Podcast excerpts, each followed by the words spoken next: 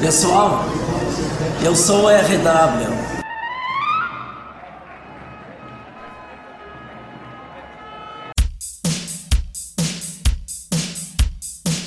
Observatório da IVE. Isso não existe.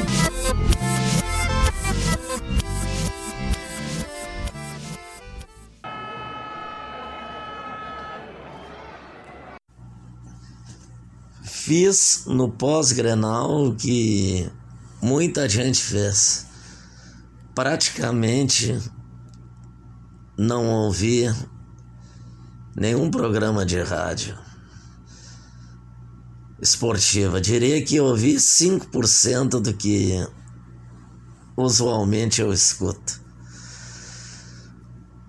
Domingo, ali pelas sete horas, eu tive uma tristeza, uma depressão impressionante no pós-grenal, da maneira como o Grêmio perdeu. A, o conjunto da obra foi terrível, porque teve um pênalti no Ferreirinha sonegado, um pênalti meio que mandrake do Kahneman.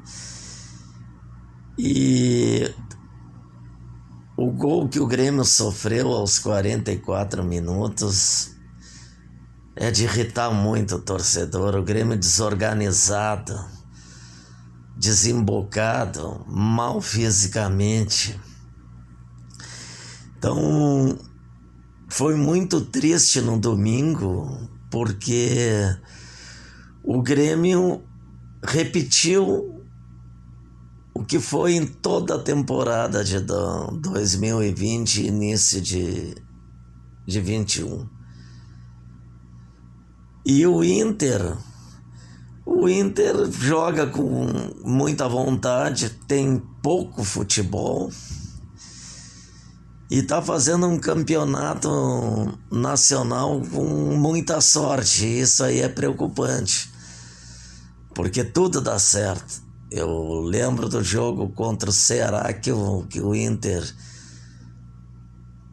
merecia levar uns quatro gols no primeiro tempo do time do, do Guto Ferreira e acabou ganhando o jogo. Mas mesmo assim eu acho que o Flamengo atropela. O Flamengo vai ser campeão porque os vermelhos daqui tem dois jogos que eu acho que eles vão perder pontos importantes contra o Atlético do Paraná e o Vasco da Gama.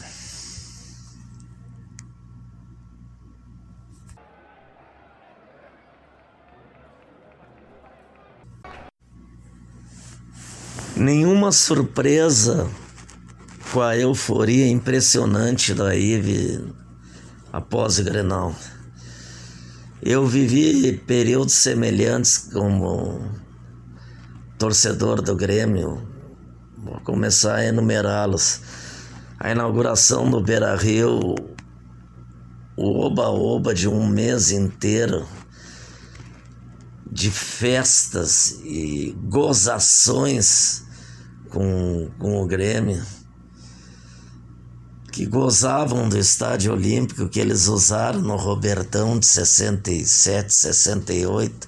Aí fez uma festa, uma festa impressionante em cima da inauguração do Beira Rio. Quem viveu 1975 jamais vai esquecer. O Grêmio com uma sequência de derrotas coincidindo com a conquista do primeiro campeonato nacional pelo, pelos vermelhos. Quem viveu esse período jamais vai esquecer. Só cara com muita, muita casca dura para ter resistido o massacre da Ive depois daquele gol de cabeça do Figueiredo com uma falta, uma falta cavada do Valdomiro. E o que dizer da Ive depois de 2006, quando venceu a Libertadores? O explode coração da Ive foi tão forte que alguns saíram do armário, alguns não, muitos. Leandro Bess, Leonardo Vamos Vamos Meneghetti, Fabiano Baldasso, Alexandre Erdens. Isso tudo é consequência do título, o, o pós-período de 2006, quando eles desfraldaram bandeiras, desfraldaram a bandeira vermelha, mesmo que não assumisse, já estava escancarado que era. Né? Mas eles fizeram mais, escancararam. Depois de escancarar que eram vermelhos, assumiram publicamente. Então quem viveu esse período não não se surpreende. Só que fica muito assustado de, de ver essa patrola e vista. O Flamengo, ou São Paulo, ou Atlético Mineiro vão ter que brecar isso aí. Ontem escutei rádio no pós-jogo para ver o desespero da Ivita em todos. Fui zapeando as estações de rádio e em todas eles, em todas as rádios havia um, uma inconformidade com o avanço do Flamengo e, e a vitória do Bahia contra o Corinthians que coloca um, uma bucha de canhão em cima do Vasco, uma pressão em cima do Vasco. Mas nada justifica a, a histeria do Maurício Guinaçu Saraiva quando o Renato foi na beira do, foi no centro do campo, no centro do campo falar com os jogadores do Flamengo. Eu não gostei. Aliás, tem muitas coisas que eu não gosto do Renato e, e já exteriorizei isso várias vezes, como aquela de o Grêmio tá ganhando o Grenal de 3 a 0 e pedir para baixar a bola. Aquilo, eu poderia citar várias do Renato que me incomodaram muito como torcedor do, do, do Grêmio. E também domingo elogiando o Abel torcendo pelo Abel, fazendo declarações de satisfação pelo sucesso do Abel no Inter. O Renato faz muita coisa errada, isso é verdade.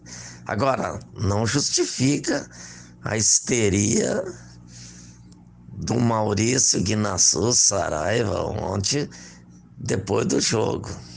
Não é papel dele na transmissão de rádio ter comportamento ontem histérico com esse fato que ocorreu. Você vai para o meio do campo, conversa com os jogadores adversários, até aí tá tudo certo, é, é, é civilizado, mas o sorriso ao final de um quatrilho, eu não compreendo. Repetindo quatrilho, quatrilho, quatrilho. Aliás, o, o Maurício o Maurício Guinaçu Saraiva gosta muito da, dessa história do quatrilha, porque quando o Grêmio levou quatro do Santos, ele ficou 48 horas repetindo a história do, do, do quatrilha. O quatrilha do Santos, o quatrilha do Santos. Totalmente fora de tom que o Maurício Guinaçu Saraiva fez ontem.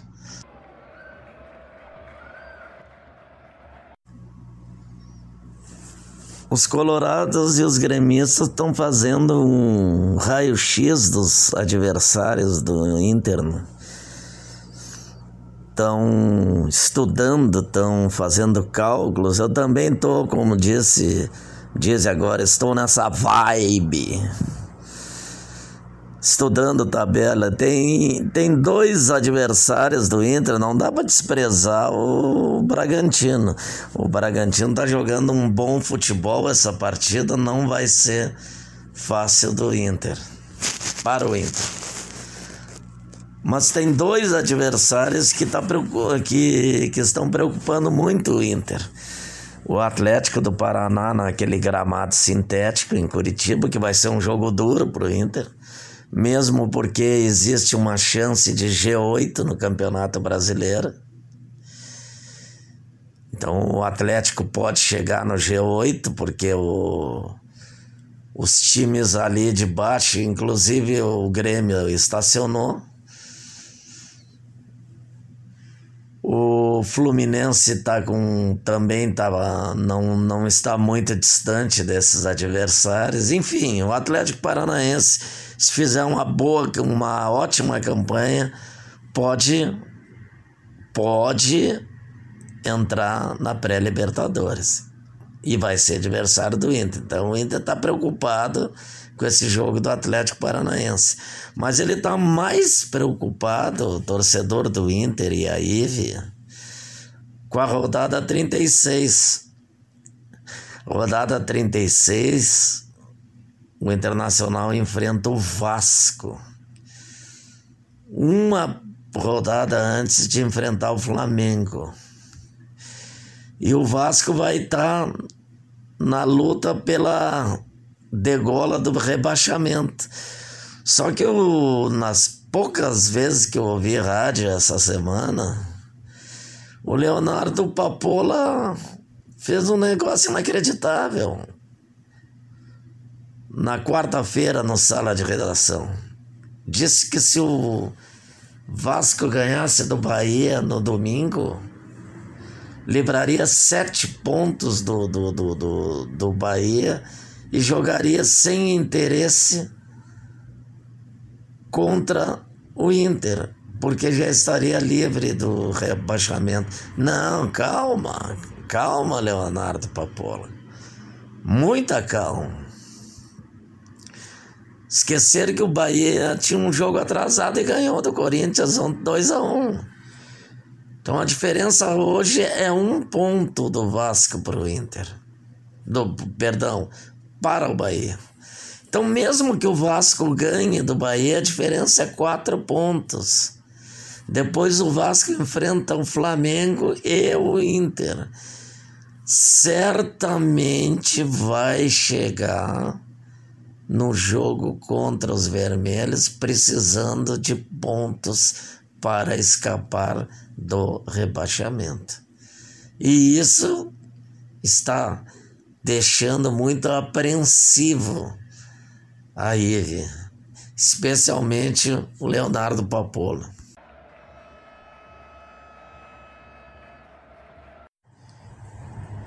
Quarta-feira, na próxima quarta-feira, vai ter eleição do para presidente da IVE 2021. Estamos fazendo isso desde o ano de 2013 Vou apresentar aqui nesse, nesse momento no podcast a primeira prévia enviada pelos leitores para o corneta.rw.bol.com.br uma parcial do que acontecerá no Twitter dia 3, a votação oficial será numa enquete do Twitter. Surpreendente o, os números agora em relação à votação muito ruim de Pedro Legado. São cinco candidatos escolhidos pelo, pela direção do corneta do RW. Cinco candidatos. Maurício Guinaçu Saraiva, Leonardo Papola, Diori Lanterna Verde Vasconcelos, Ítalo Demolidor Gal e Pedro Legado. Pelo que apuramos agora nas prévias, Pedro Legado e Ítalo Demolidor Gal são fora da disputa. Talvez isso mude por ocasião da votação, mas tem números, e, e, números inexpressivos, abaixo de 5%. O que eu posso dizer para vocês é que a disputa está muito parelha, muito parelha, com a liderança provisória de Leonardo Papola com 32%, Maurício Guinazzo Saraiva com 30% e Diori Vasconcelos com 28%, que indicam uma disputa acirrada no Twitter. Esses, esses três estão com estão na faixa dos 90% somado e Ítalo Gal e Pedro Ernesto com votações insignificantes. Quero dizer ainda que o capitão Rec não foi escolhido na, na nominata, na cédula eleitoral, porque ele vai ficar como eterno capitão. E lembrando aos que perguntam todos os anos por que, que o Guerrinha não está, por que o Meneghetti não está, o Baldaço não está. Quem é assumido está fora da disputa e das indicações para o para a seleção da IVE. Conto com vocês na quarta-feira.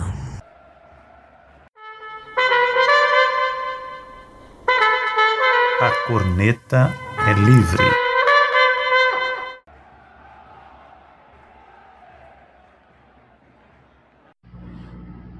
Falei para diversos amigos que essa polêmica se o Grêmio devia entregar ou não o jogo era desnecessária. Inclusive escrevi no blog sobre isso aí. O Grêmio ia perder pelo futebol que está apresentando. O Grêmio jogou nove partidas contra adversários do G6. Nove. Não ganhou nenhuma. O Grêmio empatou 15 partidas. O Grêmio no Campeonato Brasileiro repetiu os campeonatos brasileiros anteriores, fazendo partidas ruins. Então, Grêmio e Flamengo, 4 a 2 para o Flamengo, foi um resultado normal, considerando especialmente a biografia no Campeonato Brasileiro. Se nós ampliarmos para para os outros campeonatos, poderíamos, poderemos dizer que não houve surpresa. O Grêmio tomou quatro do Santos, poderia ter levado mais. Então aí vi ontem escutando rádio, teve eu escutando rádio, teve chilique com essa questão de que entregou ou não entregou. O, Berton, o Bertoncello, plantão da, da Gaúcha, dizendo pós o jogo: o Grêmio entregou ou não entregou? Não, o Grêmio não entregou. O Grêmio está mal, está mal fisicamente, está mal concebido. É uma constelação de bruxos jogando gente comprometendo e que está de titular, contratações equivocadas. O Grêmio, que levou quatro do Flamengo, é o Grêmio normal dos campeonatos brasileiros, especialmente dos campeonatos brasileiros. Está ruim em todas as competições ganhou um gauchão perdendo três vezes para o Caxias, se classificou para a final da Copa do Brasil com futebol sofrível no mata-mata contra o São Paulo, Libertadores foi um fiasco. Então deu a lógica ontem.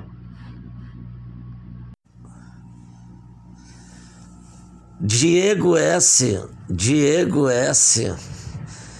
É um fundador do Porta Lobo Futebol Clube. Ele me pergunta todos os dias depois do que depois que o Grêmio eliminou o São Paulo, se o Renato vencer a Copa do Brasil, ele é, se eu como presidente do Grêmio, que obviamente nunca serei, não tenho competência para isso, demitiria o Renato? Eu respondo que sim.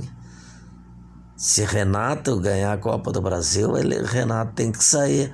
Acabou o ciclo. E vou e vou dizer por quê.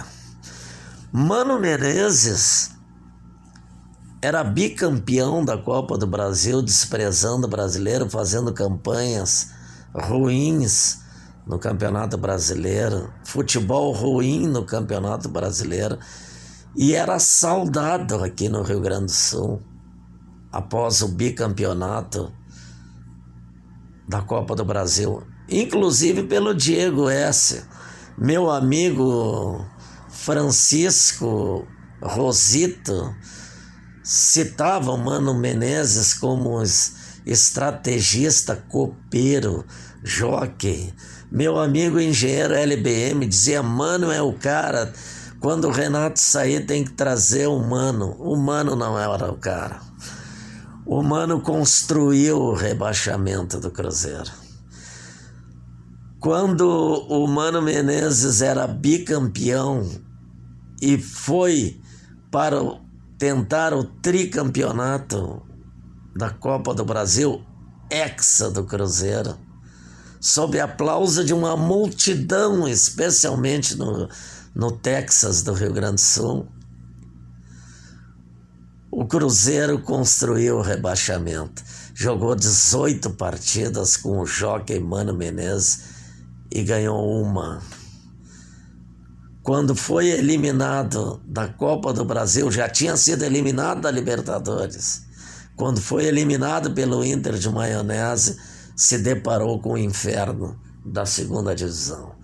Aí vieram Rogério Ceni, é, é, Rogério Ceni, Abel Braga e Adilson Batista. Não adiantou. O Cruzeiro se afundou na segunda divisão. Se afundou na segunda divisão. Então, o ciclo de Mano Menezes estava completamente esgotado quando ele já era bicampeão da Copa do Brasil. E em nome do título da Copa do Brasil, foi construído o rebaixamento. O Grêmio, se seguir se porventura vencer a Copa do Brasil, que eu acho difícil, mas se vencer, ele dá um passo importante para seguir nessa política de menosprezo do campeonato brasileiro que a conta do rebaixamento pode chegar. Nenhum, nenhum, nenhum texano aqui diria logo após o bicampeonato do Cruzeiro que o Cruzeiro cairia aquele ano. Então, para mim, o ciclo acabou. Essa política de desprezo do brasileiro pode resultar num título do Inter. Eu acredito ainda no Flamengo, mas pode resultar num título do Inter. Mas o pior, já é grave um título para o Inter. O pior é acontecer o que aconteceu com o Cruzeiro, que ninguém dizia que iria acontecer. Então, a minha resposta ao meu querido amigo Diego S. E se ganhar a Copa do Brasil? Se ganhar a Copa do Brasil, vamos comemorar e procurar um novo técnico.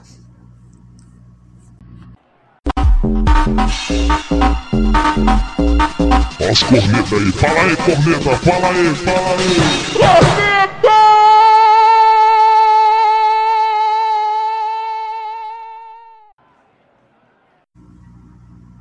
Agora é hora. Agora é hora do, do recado, da mensagem pro. Dos recados pro. pros ouvintes. Vamos trabalhar muito no, até quarta-feira na divulgação pelo, da eleição para presidente da IFE do nosso querido, amado, estimado, valoroso e militante ativista da IVE, o presidente. Então,